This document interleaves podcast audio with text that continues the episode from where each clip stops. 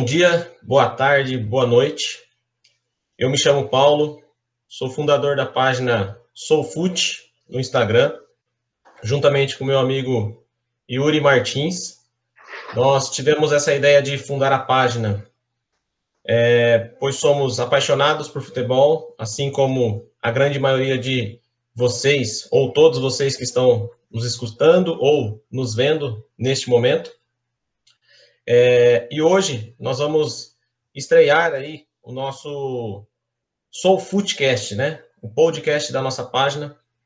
É, espero que vocês gostem, acima de tudo, né? Vamos debater ó, três temas aí importantíssimos no cenário do futebol brasileiro, não só brasileiro, mas mundial também. E conto com a, com a paciência de vocês aí, com a ajuda de vocês também, para estar tá divulgando a nossa página é, nas suas redes sociais. Tá bom, galera? É, lembrando que, como fala o nosso slogan, né, no nosso logo aí, na nossa página, nós vivemos esse jogo. Né? Então, vamos, vamos jogar um pouco, Yuri. Vamos, vamos trocar uma ideia aí. Olá, pessoal. Bom dia, boa tarde, boa noite. Paulo, prazer estar tá a gente estreando, né, nosso primeiro podcast aqui. Espero que seja o primeiro de muitos aí a gente possa estar tá tabelando aí com entre a gente e fazendo os duplinhas de sucesso aí do futebol brasileiro, né? Coutinho, Pelé, Batel, nossa bola aí, estilo camisa 10, né? Vamos lá. Com certeza. Dentro do então, campo, eu não sei se essa dupla faria muito sucesso, né? Mas fora, a gente vai tentar. Dá, dá para improvisar, né? Com é certeza. Brasileiro, jogador, né? Jogador polivalente. Né? Exatamente. Mas e aí, me conta, Paulo, é, como que para você, né? Acho que a nossa página é legal a gente falar, né? O porquê do, do nome, né? Sou Foot. Pessoal que todo brasileiro já nasceu. O primeiro presente foi uma bola, né? Provavelmente. E o porquê que essa paixão, né, pro futebol, né? Que é uma coisa que acho que não, não se explica, né? É quase como se fosse uma coisa no presente do DNA, né? Como que foi a sua paixão com o futebol, Paulo? Bom, exatamente como você falou, né? É difícil de explicar. Né? Toda vez que o pessoal me pergunta, é, a gente fica até, às vezes, sem resposta, né? Porque para a gente a resposta, é, às vezes, é meio óbvia e às vezes a gente não consegue explicar. Mas, cara, eu... O futebol, para mim, assim, é, como você falou, né? Acho que meu primeiro brinquedo foi uma bola. E incrível que pareça, a primeira recordação que eu tenho sobre futebol, eu acho que é na Copa do Mundo de 98, né? É, naquela final épica, que, que para nós brasileiros não foi legal, né? É, eu tinha apenas cinco anos, eu sou de 93. Eu não vou falar que eu lembro do jogo em si, mas eu lembro das pessoas comentando, daquele zoom, zoom, zoom, né, em volta da gente, é, daquele todo aquele episódio com o Ronaldo, o Zidane dando um show na final. Então é o primeiro episódio que eu lembro assim relacionado ao, ao futebol. Mas depois, né, é, ainda muito criança, é, não não acompanhava muito, assistia tudo, entendia um pouquinho, né, ouvia as pessoas falarem, tinha camisa do Corinthians na época, né, desde de criança aí corintiano, né, é, mas, por exemplo, o título mundial do Corinthians em 2000, aqueles brasileiros de 98, 99, me lembro muito pouco, né? Me lembro muito pouco, não realmente não não lembro de jogos assim, lembro de alguns lances assim, mas bem alguns flashes, né? Bem bem rápidos. É, e assim, cara, a partir desse momento ali, a partir do ano 2000, eu lembro que eu entrei na, na escolinha de futebol, né? Na minha primeira escolinha de futebol, tinha ali 6 para 7 anos. É, e eu entrei e dali em diante nunca mais parei, né? Esses dias eu estava fazendo até uma conta, né? Eu falei, pô, faz mais de 20 anos, eu tô com 27, né? Vou fazer 28. Faz mais de 20 anos que eu vivo de vivo o futebol, né? Por isso até essa frase da nossa página aí que eu gostei muito, vivemos esse jogo, né? Então, isso aí está presente na minha vida desde os 6, 7 anos e, e depois disso, é claro que teve tristeza, teve momentos ruins, teve decepções com o futebol, mas eu ligo muito à alegria, né? A emoção, é, na minha vida sempre esteve ligado ao futebol, é, ou ao futsal, né, no caso, mais recentemente. E aí, a partir desse momento, eu comecei a jogar. Nunca fui um jogador de nível para tentar chegar no profissional ou numa categoria de base de algum clube, nunca fui. É, jogava de, de atacante, né? E pelo menos fazer gol eu fazia bastante, sabe? Em qualquer ambiente que eu, que eu ia, jogasse. É, joguei pouco campo, né? Joguei mais society e futsal, mas em qualquer lugar que eu iria, fazia bastante gol, né? E isso foi o que me, como que eu vou dizer, me sustentou na minha carreira, né? Entre aspas aí, os gols, né? Caiu na área tem perigo, né? Exato, né? Não, não fazia muita coisa durante o jogo, mas quando ali perto da, das três traves ali, né? Da, da casinha, é, a gente era um pouco perigoso ali. E aí, cara, dali para frente só alegria. É, não tem como, realmente, como eu falei, não tem como explicar muito esse sentimento, mas vivi algumas oportunidades de campeonato, de treinos, né? É, nunca tive uma cobrança excessiva da minha família, e acho que isso foi um ponto importantíssimo, né? Que, que até é um tema de debate que a gente vive comentando aí na, no, nos encontros que a gente tem, né? Sim, e acho sim. que até um assunto para um outro podcast nosso aí, né? Com certeza. É, nunca tive essa pressão da minha família, pelo contrário, eu sempre tive um apoio, né? E minha mãe, principalmente, meu, meus irmãos, meu irmão, no caso, né? Meu avô também me apoiava muito. Meu pai não tinha tanto tempo para me apoiar assim, mas sempre também perguntava, estava ali, é, principalmente assistindo jogos, né? Uhum. Então, assim, cara, é isso. É, fiz um resumo aí breve. Então, como eu falei, joguei mais futsal por conta da escola, né? Joguei alguns campeonatos de futsal pela escola. É, talvez hoje o que eu. Faz tempo que eu não jogo já, mas a, depois de adulto, o que eu mais joguei também foi futsal, né? Fiz escolinha quase a minha vida inteira de, de society. Então, eu comecei lá com 6, 7 anos, que eu te falei para você aí, que a gente acabei de falar. E parei com, com 17, vamos dizer assim, né? Então, fiquei 10 anos jogando em escolinhas. Não joguei muitas escolinhas, joguei em três, acho que três escolinhas, se eu não me engano. É, e aí, com 17, eu percebi, lógico, que eu não, não iria ter uma carreira, não iria conseguir chegar na, numa base de um clube ou um profissional. E aí foi quando eu estava prestes a me formar também no ensino médio e tal. Foi quando eu escolhi a educação física, né, para me dar uma formação ampla, né, é, que me fez, me permitiu conhecer todo esse universo né, dos esportes, da parte educacional também, é, e também, querendo ou não, relacionado à, à, saúde, né? São as três, talvez as três grandes áreas aí da, da educação física.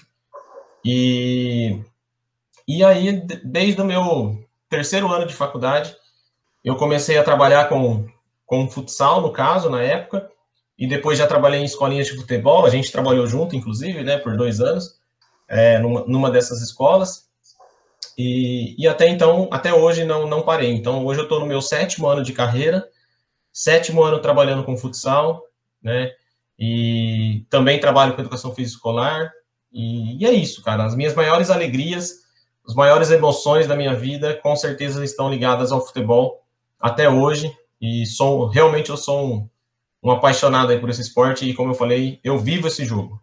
Né? Imagino que, que a sua história, né, também vai mais ou menos nessa linha que eu contei, mas acho que você pode até falar um pouquinho melhor também aí. Não, perfeito. Bacana. O engraçado é que o, bichinho do futebol nunca tá, nunca some, né? A gente pode estar em outros meios, pode estar em outros ambientes, mas está sempre ali envolvido com alguma coisa, né? Isso que é bacana. E até comentar com você, né, a questão do de como que veio nessa né, questão de você fazer a escolinha de futebol, né? Eu não, eu não sei como foi a sua história, mas a minha história, né? Assim, meu, meu pai gosta de futebol, mas ele nunca pressionou na questão de ah, você vai torcer para tal time, você vai gostar de futebol. Ah, meu pai via, né? Um consumidor ali da questão de, tipo, ah, tá no domingo ali, vai assistir um jogo. É engraçado que a, você comentou do Corinthians, né? Os dois corintianos, mas a minha primeira memória com, com futebol, de eu torcer de fato, foi com o Corinthians de 98 99. E aí depois peguei o Mundial também, mas 98, 99 é a primeira lembrança. E a, a, Copa do Mundo, né? Eu tenho flashes da Copa do Mundo, jogos do Brasil, assim. Ah, aquele Brasil e Holanda da semifinal, eu lembro que, que foi a primeira sensação de ficar nervoso com o futebol, eu lembro. De, dos pênaltis, né? Do Tafarel e tal. Mas como que essa questão do futebol tá, tá envolvida, né? Eu não, nunca teve muita questão. Lembro que meu tio é santista, né? Quem, quem me levou primeiro para futebol foi o meu tio. e, e, queria que eu fosse santista, né, e tal.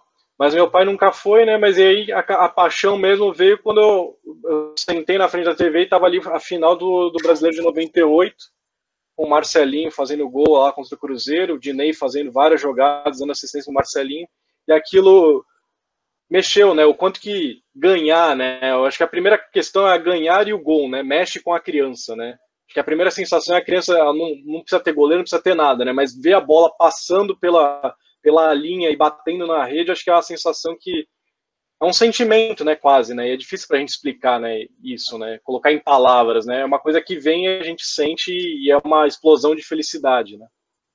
Então foi a primeira imagem que eu lembro de ter. E depois, com meus oito anos, eu entrei na escolinha, de sete para oito anos, eu entrei na escolinha com futsal também.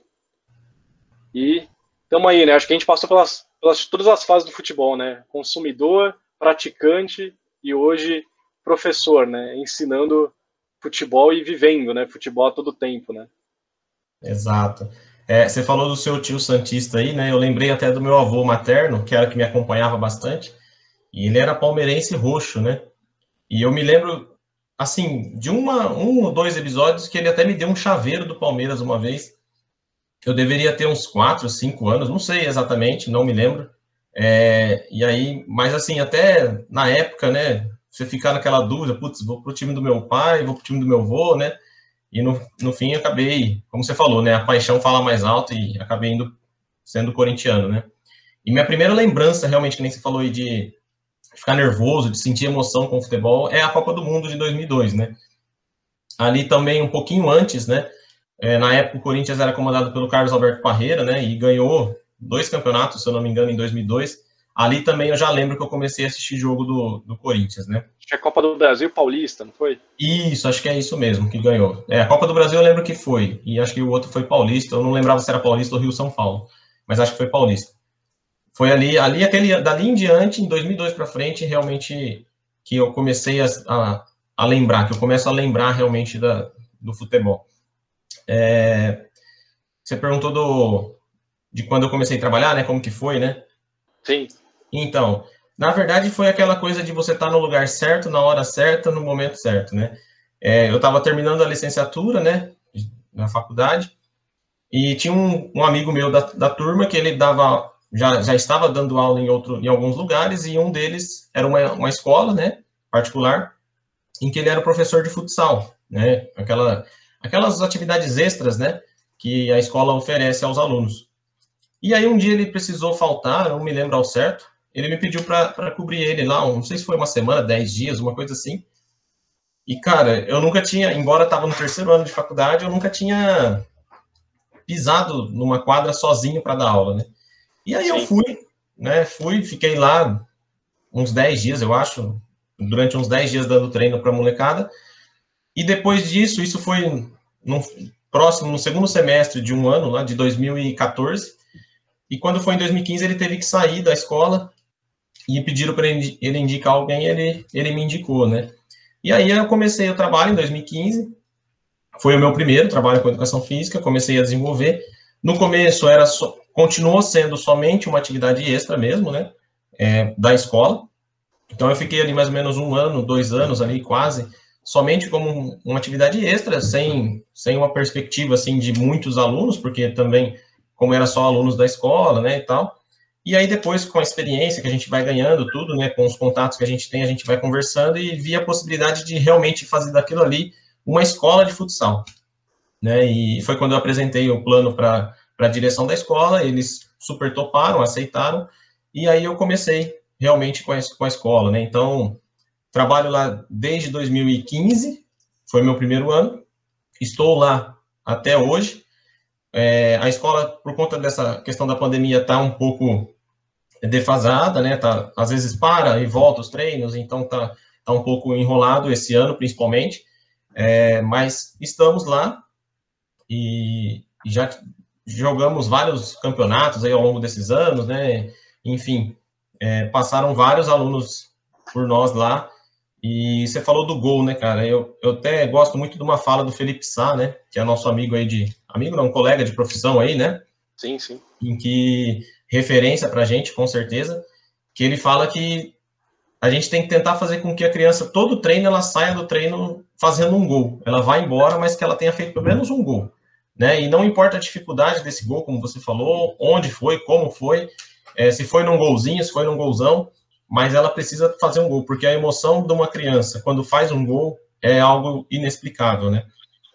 Até pra gente, né, cara, que, que é adulto, é, a gente, quando vai bater uma pelada aí, já faz um gol e se sente, né, já fica se achando, né, é, e fica na memória realmente, né. É, no ano passado, por exemplo, eu acabei, infelizmente, é, perdendo um, um, amigo aí por conta da Covid, né, e, e assim, a última vez que eu joguei futebol de campo, já deve fazer aí pelo menos uns três anos, mais ou menos, foi no aniversário dele, né, numa chácara que ele alugou, Uhum. E, e, na ocasião eu acabei jogando e eu não conhecia ninguém naquele jogo, né? Sabe, quando você chega meio tímido, assim, eu só conhecia ele, mais uns dois ali só. E os caras já jogavam juntos toda semana, tinham uniforme, tudo, né? Super legal. Sim, sim. E, e aí eu entrei no time, sabe quando você entra assim, ah, você joga do quê? Mas você, na verdade eles perguntam, mas na verdade eles se colocam para jogar em algum lugar, né? Porque você é o desconhecido do time, né? E aí eu comecei lá, eu nem estava ligando para isso, porque era só uma brincadeira. Aí joguei, comecei jogando o jogo de, de lateral direito, fui para volante e depois terminei de, de meia esquerda, vamos dizer assim, vai, quase um atacante. Porque depois entraram no time os dois que eu conhecia, né? E aí melhorou a relação ali no time. E acabei marcando um golaço, cara. Talvez o, o maior golaço que eu marquei em campo na minha vida foi nesse dia, né? E e aí, depois que você marca um golaço assim, todo mundo vem falar com você, né? Então, imagine a criança que marca um gol também no treino. É, acho que é a mesma coisa, né? Então, é, é, a gente se preocupa bastante, principalmente na infância ali. Você tem, eu acho que como professor, a gente tem que se preocupar bastante com isso. Não, e é muito legal esse assunto, né? Porque você toca numa questão que meu, você pode, claro que o treino vai ajudar, a técnica vai ajudar, a tática vai ajudar, mas tem uma coisa que que é inata de cada um e se constrói a partir de cada é, sensibilidade de cada, né? Como cada um recebe essas informações, né? É a emoção, né? Porque, como você falou, então, tava ali, né? Aquele frio na barriga de estar jogando com pessoas desconhecidas e até hoje, né? Adulto, né? Você sabe ali, né? E, e, queira ou não queira, né? Por mais bobeira que possa ter, né? A questão de você trabalhar com o futebol te bota uma responsabilidade nesse momento, né? Pode ser uma besteira, mas, mas coloca, né? E, e aí foi ter um êxito né, numa, numa ação, né? Ter o êxito de fazer o gol, né? O maior êxito do futebol, já sai aquele peso e você joga, né? E aí a gente, como professor, tem isso, né? Como que a criança ali com seus 7, 8, 10 anos tem da mesma forma, né? E ainda mais com o pai, com a mãe ali de fora, né? E ele quer mostrar aquilo, né? Quer, quer conseguir sucesso e quer receber o, o aplauso, quer receber toda aquela euforia depois do seu sucesso, né? E a gente vê, né, como, como isso é, impacta no jogador profissional, né? Da mesma forma, né? Se o cara não conseguir tiver com a com um mental bom, com um social bom, ele não vai render a mesma forma, né? Você tocou, no, tocou num ponto, né, que melhorou o jogo quando você tinha uma relação ali mais próxima de pessoas que você já conhecia que jogavam, né?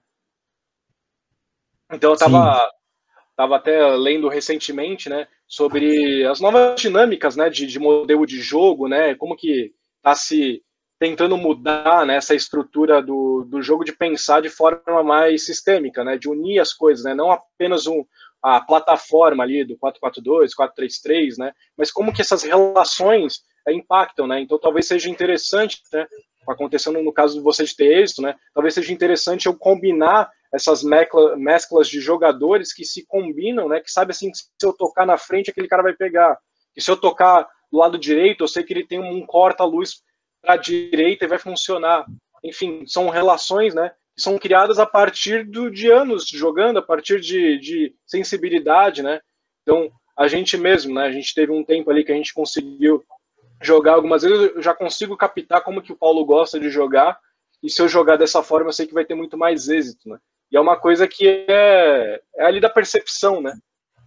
Não tem como a gente muito treinar isso, né? Acaba com a prática fazendo e vira uma percepção, né? De você olhar bem o jogo, né? Saber essas reações, né? E aí você aprimora isso no seu repertório de jogo. Exato, exato. É, é, é, o que você falou aí, na minha opinião, é a gente fala muito do futsal, né? É, que o, é, um, é um jogo de duplas, né? A gente sempre falou que é um jogo de dupla, né? Então, são duas duplas, é um quadrado, né? É um quarteto, mas são duas duplas jogando, né? Então, você tem que tentar unir essas duas duplas. É, e isso cai no que você falou no começo da nossa conversa aí, né? Pelé e Garrincha, né? Bebeto e Romário, e, enfim, outras tantas outras duplas aí. E com certeza essa relação é, é, é de extrema importância. Só para não perder o, o, fio da meada aí, você falou de dupla, né? Eu lembrei do Douglas, que eu vi uma entrevista dele esses dias, aquele que jogou no Corinthians, no Grêmio, sim, e sim. ele falando da relação dele com o Ronaldo, né? Na época do Corinthians.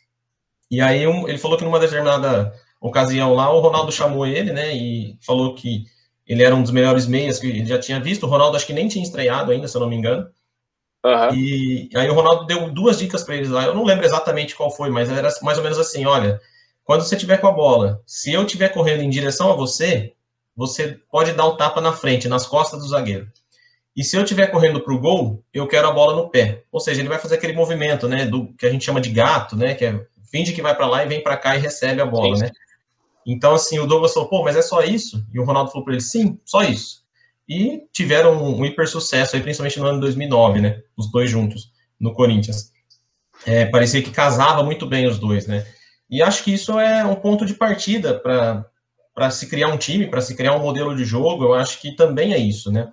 Hoje em dia nós temos ouvido falar muito na questão do modelo de jogo, e eu vejo que, assim, é, existe uma discussão muito grande no Brasil hoje sobre isso, não só no Brasil, no mundo, mas falando especificamente do Brasil.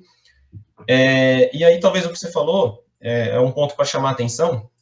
Talvez esse modelo de jogo, que a gente ainda tem um pouco de dificuldade, talvez, de entender, é que esse modelo de jogo ele ultrapassa as quatro linhas, né? É, ele não é, como você falou, somente a plataforma 442, 4321, é, enfim, seja qual for a plataforma 343, não é somente isso, né? Ele é muito mais que isso, ele ultrapassa as barreiras, ele vai também relacionado às quatro linhas, mas ele envolve a questão da torcida, a questão do, da gestão de quem está ali comandando o, o clube, né? Do entendimento de todo esse entorno para que, dentro das quatro linhas, esse modelo de jogo se efetize, é, efetue, vamos dizer assim, né? Se concretize, né? Vamos dizer assim, é, de um, com sucesso. Né? Então precisa do entendimento geral e não só de repente o treinador falar, ah, vamos jogar assim é, porque eu gosto desse sistema porque eu acho que esse sistema vai dar certo para nós. Tem que ter um entendimento geral, né? Sim, sim. É, e cada vez mais, né, eu acho que a gente foi migrando para uma questão da posição, né? Entrar na posição e a gente está correndo atrás disso porque se vê que é muito mais simples, né? Então, às vezes a gente acha que é só encaixar né, as peças né, e elas vão funcionar. Mas muitas vezes um time ele vai passar pelas relações ali dos jogadores. Né? Então, no caso que você falou do Ronaldo e do Douglas. Talvez o Ronaldo e o Douglas funcionam muito bem porque a engrenagem que completava aquilo lá funcionava bem também. Mas se eu fosse pensar naquele modelo, putz, eu gosto do Corinthians, daquele Corinthians de 2009, e vou tentar encaixar no Internacional de agora, por exemplo, com, com o Abel não vai funcionar, porque precisa de um time que corra todo o tempo, tá ali brigando, jogue para uma bola, que vai marcar alto ali, tentar roubar e próximo do gol e tentar fazer. Então precisa do quê? Jogadores mais rápidos, não jogadores que tenham a bola no pé e consigam jogar. E às vezes a gente fica engessado nisso e daquela questão do treinador, putz, eu gosto disso. Mas isso é uma receita, né? E será que talvez não é mais interessante eu pensar de acordo com as características que eu tenho ali, né? E a partir disso eu vou criando e ajustando, né? Isso é um pouco do que eu sinto falta, a gente comenta bastante sobre isso, sobre essas mesclas no, no futebol brasileiro, que pouco existe, né? Então, assim, é, uma coisa que eu acompanhei bastante o São Paulo quando teve aqui no Santos, e o São Paulo, claro, ele tem todos os seus, os seus méritos, os seus prós e os seus contras, né? Eu acho que com certeza é uma pessoa difícil de se lidar no dia a dia, mas era uma coisa que não que foi serviu para mexer um pouco no, na questão de que meu, cada jogo pode ser diferente. E o São Paulo ele fazia muito isso. Pode ter tido êxito, pode não ter tido êxito, mas você via algo diferente que talvez faz as pessoas pensarem, pô, talvez dê para jogar de uma outra maneira, não preciso me igualar. Talvez em uma parte do tempo eu possa fazer dessa forma, numa outra parte eu posso fazer daquilo. E escutar né, os jogadores, né? Eles que vão dar a resposta, né? Porque Exato. Não tem como, né? Não adianta eu querer jogar com o Ronaldo para ele ir marcando se eu sei que ele não vai ter condição de, de marcar. Já tá no final da carreira no Corinthians, né? Tanto é que o Ronaldo, para mim, sim, dos que eu vi, é o é melhor centroavante que eu já vi. E ele mesmo fala, né? Tem entrevista deles que, que ele resolveu voltar mais e tentar a finalização de mais de, de primeira, uma finalização mais de fora da área, porque ele sabia que não ia conseguir ganhar mais do, do, do, do marcador, né? Na arrancada que ele antes tinha, né? Sim. E ele vai aprimorando esse jogo, né? Então é uma percepção do cara muitas vezes ali que ele nem parou para estudar, mas ele viu ali que já não dava, né? E começa a implementar no seu jogo, né? E aí é só os gênios conseguem fazer isso, né? Eu vou tentar fazer isso, não vai dar, né? Exato. Exatamente. É, você pode até fazer, mas você faz até certo nível, né? É, até a página 2, como a gente fala, né? E realmente, é, como você falou, é uma. Ultrapassa, como eu falei no começo também, ultrapassa as quatro linhas, né? E, e não adianta querer copiar o que o outro está fazendo, né? Eu acho que, como você falou do São Paulo aí, eu também acho que é um exemplo que depende muito do, do jogo, do adversário, do, do, campeonato que você vai jogar. Então, muitas vezes o pessoal até falava, ah, o jogo do São Paulo é bagunçado, né? Cada jogo tá de um jeito e tal, parece que não parece um catado ali que vai jogar, né? Mas na verdade, quando você vai ver, é totalmente o contrário, na minha opinião, pelo menos, né? Ele, Sim. o seu time, querendo ou não, ele depende do adversário, né? E você tem que ter, e aí eu acho que é praticamente é obrigatório, eu acho que você tem que ter uma espinha dorsal, você tem que ter uma ideia, você tem que ter um padrão ali, que seja, né? Mas esse tem que ser móvel, né? Você tem que, ó, se isso acontecer, a gente vai por essa via aqui, né? Se o adversário for dessa forma, a gente vai por essa via. E, e, por exemplo, se eu tenho, você falou do Ronaldo, né? É que o Ronaldo é uma exceção, né? Acho que independentemente do modelo e do jogo, você não vai tirar ele nunca, mas é, você pega qualquer outro jogador aí, que, por exemplo, tem jogador que ele é bom para aquele jogo, tem jogador que é bom para outro jogo, né? Então, também não, não, quer dizer que ele são, ah, é titular em reserva. Não, é porque naquele jogo eu preciso desse jogador e no outro jogo eu vou precisar de outro jogador para fazer tal função, né? Então, acho que isso ainda é uma dificuldade no futebol brasileiro. Eu acho que isso ainda e não sei o porquê exatamente disso que acontece. Não sei se é, é como a gente ouve aquela frase, né? acho que é mais ou menos assim, que o treinador ganha no domingo para poder treinar o time na quarta, né? Uma coisa assim. Ou ganha na quarta para treinar o time no domingo. Ou seja, ele compra é, o, a continuidade dele no trabalho, né? Então, perdeu, tá tudo ruim, né? Ganhou, tá tudo bom. Aí o cara tá, pode estar tá ganhando tudo, ele pode vir fazendo um trabalho excelente, e aí quando ele perde cinco partidas seguidas, pronto, não, não serve mais para o clube, né? Ele pode ter vindo de dois anos de trabalho excelente, e depois ele. Então, de repente, talvez essa. Eu não, vou, não gosto dessa palavra, mas talvez seja meio forte. Essa mesmice que a gente vê no futebol brasileiro, é, muitas vezes, pode estar tá influenciada com, com a segurança que ele tem ali no cargo, né? De repente, putz, eu não vou arriscar tanto, eu não vou fazer isso. Eu até gostaria de fazer, mas eu prefiro empatar o jogo 0 a 0 do que de repente arriscar alguma coisa e perder de 2 a 1 né? Sim. É, então, acho que isso está um pouco ligado à qualidade do jogo nosso aqui no Brasil, inclusive. É claro que os melhores jogadores estão lá fora, a gente sabe de tudo isso, claro, mas eu também acho que muitas vezes o jogo no Brasil não é um jogo legal de assistir e não é só pela qualidade dos jogadores, né? Eu acho que esse campeonato que passou agora do brasileiro, por conta da pandemia tudo, eu acho que mostrou um pouco disso, né? Mostrou alguns treinadores tentando fazer alguma coisa diferente, e, e, às vezes com um time que muitas vezes muitas pessoas não acreditavam que ele poderia fazer alguma coisa diferente, né? Sim. É, eu gostei muito de ver o Bragantino jogar nesse campeonato brasileiro que passou, né? É, que acabou tendo até o craque do campeonato, que é o Claudinho. Mas eu gostei muito da dinâmica daquele time, né? Ah, eu, não é porque eu sou o Bragantino que eu vou ter que jogar fechadinho aqui atrás com todo mundo atrás da linha da bola, esperando o outro time, porque eu sou o Bragantino. Não, vamos jogar. Foi o Maurício Barbieri, se eu não me engano, né? Que foi, foi. Depois que ele chegou, ele, ele conseguiu dar essa arrumada no time, né? Ah, não tem pressão, não tem torcida, tudo bem, pode até não ter um apelo que um Flamengo tem, que um Corinthians tem, mas tem a torcida de Bragança que vai cobrar, que vai, vai exigir, né? É, o Atlético Goianiense foi um time que me chamou muita atenção também é, pela forma como jogava, né, pelo, por bater de frente com os grandes, né, na minha opinião, pelo menos. é, bateu de frente, ah, não ficou em primeiro, não ficou no G4, nada, mas bateu de frente, não passou vergonha no campeonato, acho que em momento algum, pelo contrário, né? E, e, com um orçamento pequeno, né, se a gente for ver. É... É, eu vejo que tem uma, uma, certa resistência, né? Parece que alguns times eles estão é, fadados a ser aquilo lá, né? E por que não mudar, né? Parece que existe essa resistência, né? Então, por exemplo, ah, o Curitiba sobe, né? Acabou caindo, né? Mas é, ah, o Curitiba é o time que ele vai subir e vai sempre lutar contra o rebaixamento o próprio Atlético Goianiense. Mas houve uma mudança, né? Então houve uma mudança também forte com o Mancini, né? Até o Mancini vai para o Corinthians depois, mas se continuou aquele trabalho, né? De que eu vou ser forte em casa, mas também quando jogar fora também vou dar trabalho, né? Vou jogar também para cima, não vou só me defender, né?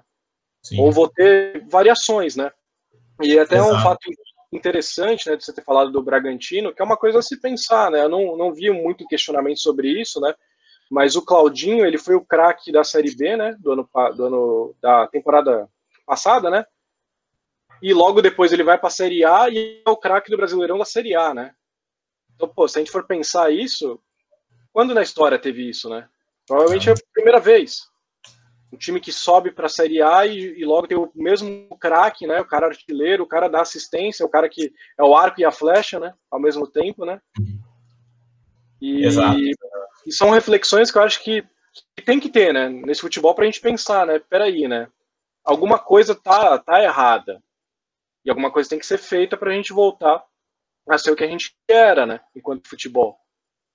Então, Sim. por que, que eu consigo ver uma plataforma ali, um modelo de jogo, uma coisa mais é, construída que, que é possível ver e que dá, e que dá gosto de ver, assim, perante aquilo que é possível fazer, é muito mais prazeroso eu ver o Bragantino jogar do que ver um Corinthians jogar, por exemplo.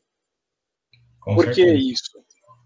E independente de ser um jogo de transição, ser um jogo de posse de bola, ser um jogo que eu vou fechar, que eu vou ficar mais recuado, eu acho que cada estratégia tem, o seu, tem os seus prós, tem os seus contras e tem, tem aquela beleza. Eu sempre gostei muito da. Eu acho que é a marca que ficou muito no Brasil, a, a Itália de 2006, né, que foi campeão mundial. Então é aquele time que jogava no 4-2-3-1, que se fechava em 4-4-2 para defender e atacava o 4-2-3-1, saía muito em transição muito rápida, mas era muito Itália sempre escola, né, da defesa, né, de cobertura. Mas ficou esse estigma, né? Então o Brasil para ganhar dessa, dessa cultura europeia, talvez tinha que copiar isso daí e se perdeu um pouco no que é a essência do Brasil, né? Sim. Então, então, é assim, falta um pouco da, acho que a gente olhar daquela questão da que a gente sempre fala, né? Não é a receita, né? Mas pegar o tempero de cada coisa ali, fazer um, fazer um mexido ali e fazer a nossa própria, né? Eu vejo que o Bragantino ele tem uma identidade, ele tem uma Sim. forma de se jogar que você consegue ver bem claramente e independe do que do que do que for do que for o adversário, Claro, se for um adversário mais forte, ele vai ter os seus ajustes. Mas ali, quando tiver com a posse de bola, você sabe que é um time que vai agredir. Pelos meios dele, mas vai. Né? Sim.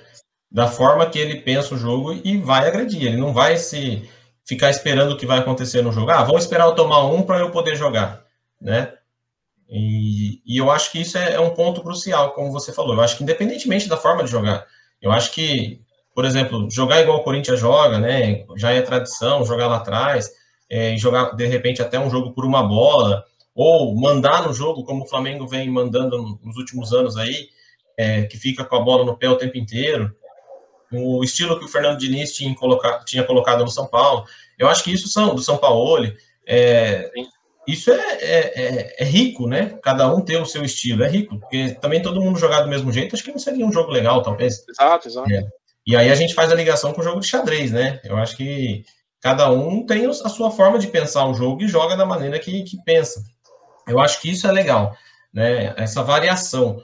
E aí, se você. Eu puxo na memória aqui, pelo menos, eu vejo que a grande maioria dos times no Brasil hoje, como você falou, tem essa Itália como referência. Joga num 4-4-2 para defender, com duas linhas de quatro, e para atacar, eles soltam os pontas, né, que a gente fala, e puxa esse um desses dois da frente, virando um 4-2-3-1. Né? Então, a grande maioria acontece isso. É, e aí, quando acontece que alguém faz alguma coisa diferente, ou ele, se deu certo, ele vai ser muito elogiado, e se deu errado, ele vai ser muito criticado. Né? É, haja vista, Fernando Diniz no São Paulo, por exemplo, deu certo por um tempo, depois parou de dar certo, e aí o porquê parou, acho que não cabe a gente falar aqui o que, que aconteceu tal, mas é, depois começou a ser massacrado por muito tempo, mesmo o time jogando bem era massacrado, né? O time, às vezes, líder do campeonato era massacrado, era criticado pra caramba. E aí acabou sendo mandado embora, né? Aí você pega o Renato Gaúcho no Grêmio, né? Que eu até às vezes discordo dele um pouquinho, mas é, ele vive falando que ele não tem o orçamento que o Flamengo tem, né? Que o Palmeiras tem, e o Grêmio tá sempre ali, né? Ontem eu estava vendo até uma reportagem sobre ele. O Grêmio sempre termina ali entre os oito primeiros do campeonato há muito tempo, né? É, pode até não ganhar o Campeonato Brasileiro, como falam até que ele não joga sério o Campeonato Brasileiro, mas ele ganhou. Tudo bem que já faz um tempo, mas ganhou Libertadores, ganhou Copa do Brasil, ganhou Recopa e acho que ganhou três ou quatro gaúchos, eu não lembro, nesse, nesse período que o Renato está lá, que inclusive ele renovou ontem com o Grêmio, né? Então, assim. Desde 2017, se eu não me engano. Ele é o mais. É, mais 16 tempo. ou 17, é uma coisa assim. É, acho que a Copa do Brasil foi em 16, eu acho que já era ele já. Então, assim, é, é a continuidade no trabalho, né? O cara tem uma segurança pra, de repente ele tem uma certa segurança o Renato lá no Grêmio, por ele ter sido ídolo do Grêmio e tal.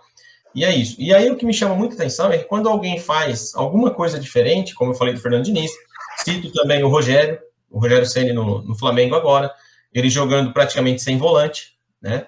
Ele está jogando com quatro homens que pensam o jogo no meio de campo, colocou um volante como zagueiro, até de repente até por necessidade e acabou dando muito certo. Foi quando o Flamengo subiu, cresceu no campeonato. É, no Fortaleza ele jogava num 4-2-4, quer dizer, uma coisa inimaginável para o Fortaleza, né? Eram quatro atacantes na frente. É, quem mais? O São Paulo, né? Inovou diversas vezes, tanto no Santos quanto no Atlético Mineiro, fez, colocava o Guilherme Arana no Atlético Mineiro de ponta esquerda, por exemplo, né? É, praticamente um atacante pela esquerda. No Santos fez a saída com três, várias vezes, né? Em diversos momentos. Então, assim, quando alguém inova, chama atenção. E, na minha opinião, não deveria chamar atenção. Né? Porque, pô, você está ali todo dia trabalhando, de repente, mudar um jogo, mudar uma peça e fazer com que isso mude o jogo de uma totalmente, eu acho que deveria ser uma coisa é, rotineira, né? Por você conhecer seus jogadores que você está ali, você trabalhar ali todo dia. Não, eu sei que se eu tirar um atacante e colocar um zagueiro, meu time vai começar a trabalhar com três zagueiros, mas ele não vai ficar defensivo, ele vai ficar ofensivo. Então, essa variação que eu acho que eu sinto muita falta no, futebol brasileiro. Essa variação. Alguns, alguns estereótipos, né, que já estão muito arraigado aqui, né? Que é difícil, né?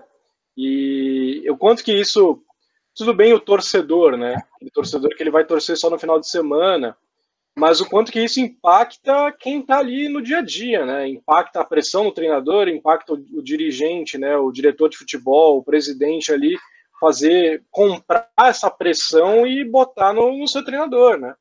Exato. E do resultado, a gente sabe, né? Todo mundo vai tentar ganhar, mas vai acontecer de, de perder um jogo, de empatar um jogo que precisava. Mas, dentro daquilo que é o jogo ali, dentro da proposta do treinador, ele está cumprindo aquele objetivo? Essa é uma questão, né? O que, o que, que se espera, né? Quando eu trago, eu espero só resultado? tudo bem, eu posso, pode ser só um objetivo. A gente sabe que, que, que ganhar é o que marca. Mas então, se eu quero ganhar, então eu quero ganhar de que forma? A qualquer custo? Eu quero ganhar com dando, dando futebol bonito. E aí eu procuro aqui, a, aquilo que vai mais se amelhar dentro do meu objetivo, né? E falta, né, isso, né? E Sim. porque essa pressão externa, tanto de mídia, torcedor, não é para impactar. Fica ali no, apenas no ambiente da mídia e do torcedor, não é para chegar dentro do clube e transformar uma pressão interna. Que eu acho que esse que é o grande problema, né? Porque, pô, quanto tempo no futebol europeu, internacional, de modo geral, né, a gente não vê a questão quantas competições que eles jogam. Aqui a gente joga muitas competições, mas os caras não têm a vergonha de chegar e, meu, é Copa da. Copa, vou citar a Premier League, né? Copa da Liga Inglesa lá. Eles botam os moleques, o sub-20, sub-18 lá para jogar. E não tem, ninguém vai xingar o Klopp lá porque tá botando o sub-18. Não é a prioridade. Ali realmente Exato. é um laboratório para preparar aquele moleque que tá ali na base para jogar contra profissionais e ver como que ele se sai, para depois de um tempo ele ser aproveitado. Não é o meu objetivo. Meu objetivo não é ganhar a Copa da Liga Inglesa. Meu objetivo é ganhar a Champions. Meu objetivo é ganhar o Campeonato Inglês. E não faz eu sair da Copa da Liga Inglesa, aqui é um teste. Então, é, falta ter né, essa, essa perspicácia de estar ali, né, ter o planejamento ali feito e, meu, isso aqui não é para influenciar o planejamento, está dentro do planejamento. Então, Sim. eu descarto. Eu acho então, que. Pode falar. Bom, pode falar. Não, é um pouco do que, eu, do que eu sinto, né? Sim.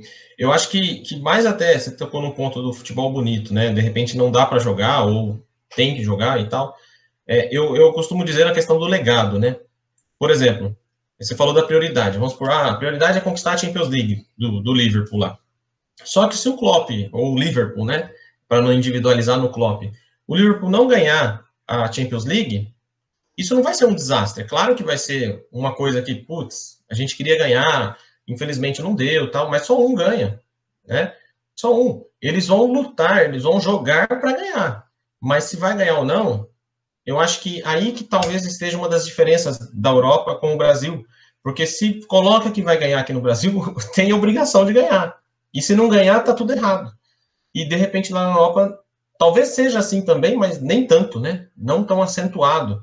Se o Klopp não ganhar a Champions League e ele vir a ganhar a Premier League, vai ser comemorado, muito comemorado também. Aqui no Brasil, não. Ah, mas não ganhou a, a Champions League, né? É mais ou menos igual o Palmeiras esse ano, o ano passado, essa temporada, né? Ganhou a Libertadores, com todos os seus méritos, foi para o Mundial, ah, mas, pô, perdeu o Mundial. Mas, pô, ganhou a Libertadores, né? Tudo bem que, de repente, tem gente que acha até que deu vexame no Mundial, é, e tudo bem, ok, pode ter sido, mas ele não pode ofuscar o título da Libertadores, né? É, que o Palmeiras teve. Então, acho que. E outra, né? O que você falou também para encerrar meu raciocínio aí. A questão do, do, clube, do gestor, do treinador, dos jogadores terem consciência da, do que, que eu posso, da onde eu posso chegar na temporada, né? Porque aqui no Brasil, você assiste todas as entrevistas dos clubes da Série A, parece que todos vão competir em nível de igualdade ou quase todos, né? E que vão lutar pelo título. E na verdade a gente sabe que não é assim, né? A gente sabe que, por exemplo, o Corinthians esse ano é muito difícil conquistar um título. Nós, eu, você temos a consciência disso, né? Então, acho que isso falta um pouco, né? Porque aí, a partir do momento que o gestor ou o treinador, seja lá quem for, vem dar uma entrevista para os torcedores falando que, que vai lutar pelo título do Campeonato Brasileiro, os torcedores imaginam que no mínimo ele vai ficar entre os quatro primeiros, entre os cinco primeiros e aí chega no campeonato ele fica em décimo, pô, vai sofrer uma pressão absurda mesmo, né? Sim. Às vezes o trabalho nem é ruim, mas ele vai sofrer uma pressão absurda, porque lá atrás ele falou que ia lutar pelo título, sabendo que o time dele não tem condições de lutar pelo título, né? E a gente tem que ter essa consciência, né? Não é que a gente vai entrar para perder, mas não, ó, esse ano é um ano de construção, nós estamos construindo um trabalho, ou é reconstrução, alguma coisa assim, nós vamos lutar, tudo, mas nós sabemos das nossas limitações. O projeto, de repente, é ganhar um título no ano que vem. Esse ano nós vamos tentar lutar por uma vaga na Libertadores, por alguma coisa do tipo, um, um alvo menor, né? Até para aliviar um pouco a pressão sobre o time, né? E, e, aí eu gosto muito da questão do legado, né? Eu acho que isso é, é, muito legal. Eu acho que quando você ganha um título, entre aspas, por acaso, que eu acho que não existe título por acaso, mas eu acho que quando você ganha, por exemplo, para citar o Palmeiras, é, vamos supor que o Palmeiras ganhou a Libertadores com o Abel Ferreira, né? Que para mim, na minha opinião, e está prestes a ganhar a Copa do Brasil também, não sei se vai, vai conseguir, mas o cara tem tudo para deixar um legado no Palmeiras. Só que isso depende de quem também? Da torcida, mas principalmente da gestão do clube. Porque se de repente ele perder cinco partidas seguidas, perder a Copa do Brasil, ou mesmo que ele ganhe e perca cinco partidas seguidas, não mandar o cara embora, né? Saber do trabalho, pô, porque senão, lá na frente, a gente vai lembrar que o Palmeiras foi campeão da Libertadores, vai lembrar que foi vice da Copa do Brasil, mas não vai nem lembrar quem foi o treinador do Palmeiras nessas ocasiões. Né? Vai ter que pesquisar lá para lembrar. Ou seja, ele não deixou um legado. Né? E muitas vezes essa responsabilidade também é dele, mas ao mesmo tempo não é. Né? Agora, o Liverpool do Klopp já está na história. E de repente, não pelos títulos que ganhou, também pelos títulos, como você falou, e que é muito importante. Também pelos títulos, mas pelo legado que ele deixou. Né? É, o, e assim vai, o Guardiola no City, né? E a gente vai puxando vários treinadores aí na, na Europa que você consegue. O Tite no Corinthians, né? Então deixou, deixou um legado. O próprio Carilli no Corinthians também, né? Então tem um. Você lembra do treinador? Não foi simplesmente um cara que passou ali, ganhou um título, ah, mas ganhou, mas ganhou por empolgação, ganhou porque os jogadores eram bons. Pode até ter ganho pelo trabalho dele também. Muito provavelmente foi. mas acabou passando batido pela má gestão do clube muitas vezes, né? Fazer um paralelo, né? É, por exemplo, a gente pegar o Liverpool, né? O Liverpool ele tinha acabado de ganhar a Champions, né? Lá contra o Tottenham, né? Que já tinha batido na trave contra o Real Madrid. Então foi uma temporada de Champions, depois foi a final, perdeu, foi a final novamente e ganhou. Na próxima temporada, se esperava que o Liverpool também chegasse. Mas aí que, que cai aquela questão. Por exemplo, o Liverpool ele estava, se eu não me engano, lá seus 30 e poucos anos sem ganhar a Premier League, né? E vinha muito tempo o que acontecendo. O Manchester City ganhando seguidamente e o United, né? Acho que era o último, que é o maior campeão, né? E tem a rivalidade muito forte, né? Entre o Liverpool e o, e o Manchester United para saber quem que é o maior da Inglaterra, né? Então, o Liverpool com muito sucesso internacional, o United também tem, mas muito mais sucesso nacional, né? Muito mais títulos nacionais. E passou, né? Acho que o Liverpool tinha tipo uns cinco títulos na frente e o United passou na, de 2000 a, até agora, né? Na era Ferguson, né? E aí se viu que é uma importância olha, a gente vai, a gente já ganhou a Champions, né? Então vai ser prioridade o que nessa temporada? A gente ganhar a Premier League. E o Liverpool foi eliminado, né? Nas oitavas de final da Champions League para o Atlético de Madrid do Simeone. Se vai acontecer isso no Brasil, pela nossa cultura ainda, o, o Klopp cairia. Sim. E aí, o cara, aí é, saiu né, da Champions League e foi e bateu campeão com um recorde lá de, de pontuação, enfim. Então é uma questão que acho que falta estar tá conectado de saber quais são os objetivos. Sempre ali, ah, essa temporada a gente vai mirar isso, isso e isso. Nosso projeto é ter tanto de venda com, com o jogador, tanto de venda com o produto do clube. A gente quer chegar à nossa marca na Ásia. Não sei, sabe? Tem uma, um direcionamento que eu vejo que não impacta lá. E lá tem torcida igual aqui, tem programa de esporte igual aqui.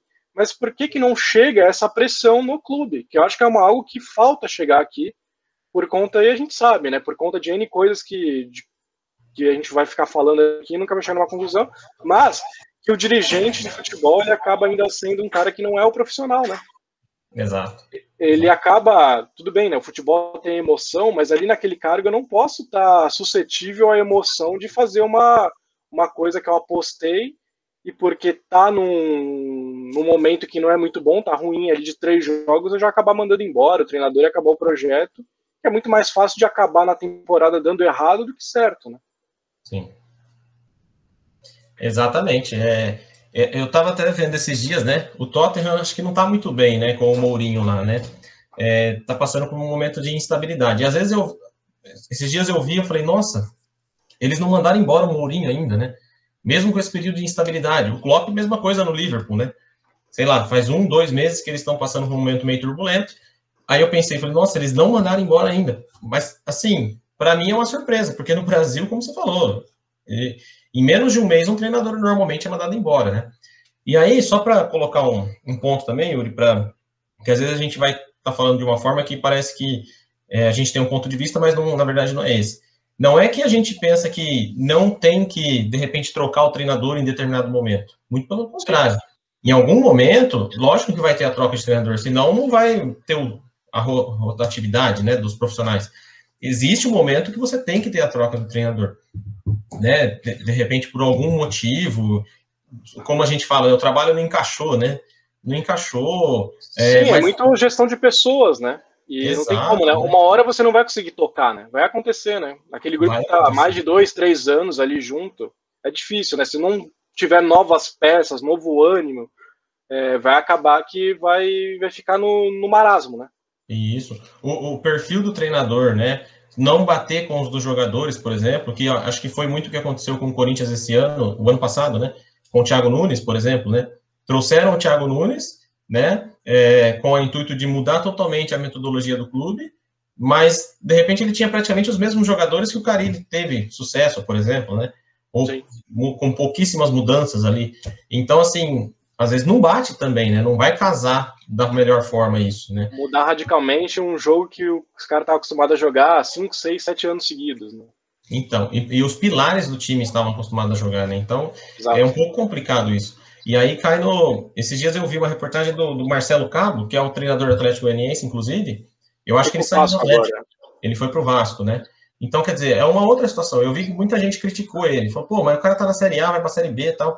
Mas eu vejo nele um, uma ideia, pelo menos ele, imagino que ele deve ter, tipo assim, pô, eu posso deixar um legado no Vasco, eu posso Exato. reconstruir o Vasco, eu posso levantar o Vasco, né? Eu me sinto capaz disso. Então, porque de repente ele sabe que no Atlético Goianiense, pelas limitações que tem, ele não vai chegar numa Libertadores ou vai ter muito mais trabalho chegar numa Libertadores. Agora, se ele conseguir passar pelo Vasco, com todos os problemas que tem o Vasco, é, subir para a Série A novamente, e de repente no outro ano engatar uma Libertadores, por exemplo, porque o Vasco é muito grande e isso não é improvável, né? É, não é uma coisa, é improvável, mas assim, é possível, né? É mais possível do que com o Atlético Goianiense, talvez. É, então ele pode deixar um legado lá no Vasco, né? Muita gente acha que de repente o cara foi por dinheiro, e, no caso, nesse caso, acho que nem é, né? Porque o Vasco tem a, tá infelizmente está atrasando pagamentos, a gente escuta falar aí direto, e o Atlético Goianiense a gente já não escuta disso. Pode pagar menos, mas paga em dia. Né? Ele só foi pro Vasco por causa do trabalho dele no Atlético Goianiense. Exatamente, né? Porque é, se, ele, pessoa... se ele cai com o Atlético Goianiense, ele não vai pro Vasco na Série B. Então. É. Esse foi um trabalho que ele conseguiu fazer mais com o Atlético Goianiense na Série A do que o Vasco na Série A.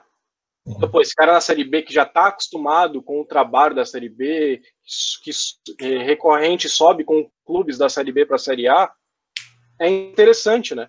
E para esse cara, né, a gente tem que ter a certeza que é a vitrine, né? O Vasco é um time de tradição há tantos anos, né? Percursor do futebol brasileiro, né? O Atlético Goianiense está tá buscando o seu espaço, né?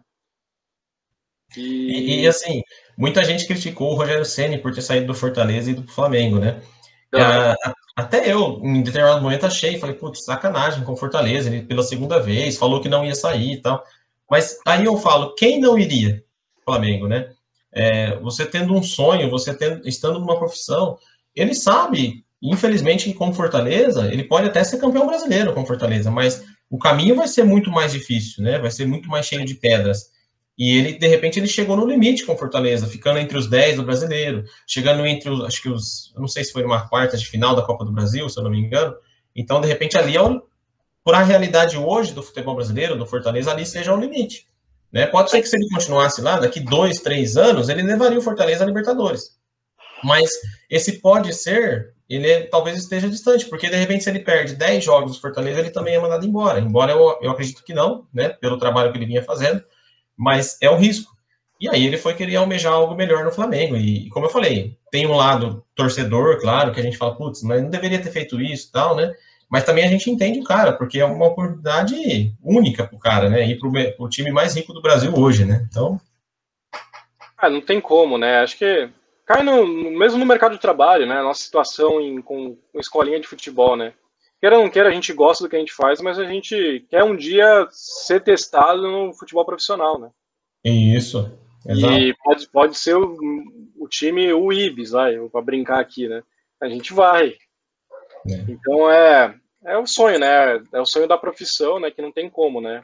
Infelizmente, se a gente não for, não é querendo tirar o peso nosso, mas se de repente a gente fala, putz, não vou, é muito por isso, por tudo isso que nós estamos falando até agora. Né? Sim, sim por de repente, pô, eu vou para lá, eu não sei se eu vou receber, né? É, ou eu vou para lá, de repente eu não vou ter tempo de trabalho, em um mês os caras podem me mandar embora. Então, assim, como você falou, a gente tem um sonho, mas a gente, por estar na área um tempo, a gente tem esse outro lado que a gente faz a gente pensar um pouquinho. Em alguns casos, a gente não vai nem pensar, né? Sim. Porque a gente sabe que ali é legal, que ali, que ali é bom, que ali tem profissionais capacitados, tem pessoas que a gente sabe que, que é séria, né? Mas em alguns outros lugares, com certeza, a gente vai, vai acabar pensando, né? E talvez eu diria que na maioria dos lugares a gente vai pensar. É, até fazer analogia, né? Você comentou com o xadrez, né? A própria vida acaba sendo isso, né? É, uma, é o risco e recompensa, né? Exato. De repente você correu um risco ali de você ir para um lugar que você nunca foi, que vai ficar longe, mas que daqui a um tempo você vai voltar muito mais forte, você vai voltar com, com muito mais bagagem, talvez seja interessante, né? Ou talvez não. E aí cabe você saber a, a escolha correta ali, né? O xadrez é muito isso, né? É você jogar já imaginando o que, que seu adversário vai fazer, mas pode acontecer de uma hora você tá indo para um caminho que na verdade é o que ele queria, né? Se você fizesse, ele te dá um contra-ataque. É. Então, é você sempre estar tá antevendo, né? Milhões de possibilidades para você conseguir não vou dizer controlar, acho que controlar é quase, quase impossível, mas ter o mais próximo do, do seu habitat ali que você consegue ter as decisões mais corretas. Exato. exato. E a segurança para fazer isso. Né? Sim. Acho que como que tá aí de tempo aí? Rapaz. Tá dando 55 minutos. Ah, voou o tempo, hein? Eu achei que tinha dado uns 40 foi, foi bom, né? Acho que o papo, né? Acho que deu para dar uma um panorama geral, né, do que que é o SoFoot, né, das nossas carreiras aí que estamos construindo, mais um novo projeto, né, que eu espero que seja por muito tempo e que agregue valor não só para a gente, mas todo mundo que possa ouvir, que possa comentar, que possa interagir conosco, né, e, e jogar esse jogo aí do, do futebol que, que a gente fala, fala, fala, fala e nunca vai esgotar assunto, né. Exato, é, eu ia falar isso agora, né? Passou 55 minutos aí, você falou. Eu, para mim, tinha sido uns 40. E se a gente, a gente só coloca um horário para nossa reunião ou para um podcast, alguma coisa assim, por conta de outros compromissos, porque senão a gente ficaria aqui o, dia inteiro falando e o assunto não vai acabar. E aí, para mim, né, é, falar de futebol, falar de futsal, é, no caso hoje nós falamos mais de futebol, mas falar do esporte em geral é, para mim, é muito gratificante. E, no começo a gente relembrou algumas coisas até da infância aí, né? Que faz a gente sentir até emoção aí. E, e agora falamos mais de temas mais atuais. Acho que fizemos uma viagem aí, tanto dentro da nossa, da nossa carreira, para explicar um pouco também para o é, pessoal. E depois fizemos uma análise mais atual aí do cenário, principalmente do futebol brasileiro, algumas comparações com o europeu, né? Porque eu acho que é muito raso a gente falar só do, do, comparar o futebol europeu e falar assim, ah, mas os melhores jogadores estão lá, lá os caras têm os melhores do mundo, lá tem dinheiro, lá tem isso, mas lá também tem seriedade, né? Tem projeto, tem entendimento do que é realmente uma gestão de um clube, um, um trabalho de um treinador. Então acho que espero que o pessoal goste aí do, desse bate-papo nosso, é, que, que acompanhe, que né, nos acompanhe na rede social aí no, no Instagram, né? E mais para frente, se Deus quiser, nós vamos estar em outras plataformas aí também. É, e é isso. É como você falou, né? A gente vive esse jogo, vive todo dia isso, a gente fala todo dia disso por WhatsApp, eu e você, e com outros amigos também, é, esse, sobre o, o, futebol, sobre o futsal. Então é mais ou menos isso que a gente queria passar para o pessoal. Espero que a gente tenha sido agradável nesse tempo de conversa aí para eles. Valeu, Paulo. Então, fim de papo apita o árbitro. a gente volta no próximo episódio aí com a Soul Foot e vivemos esse jogo. Valeu, abraço. Fechou, valeu, até mais.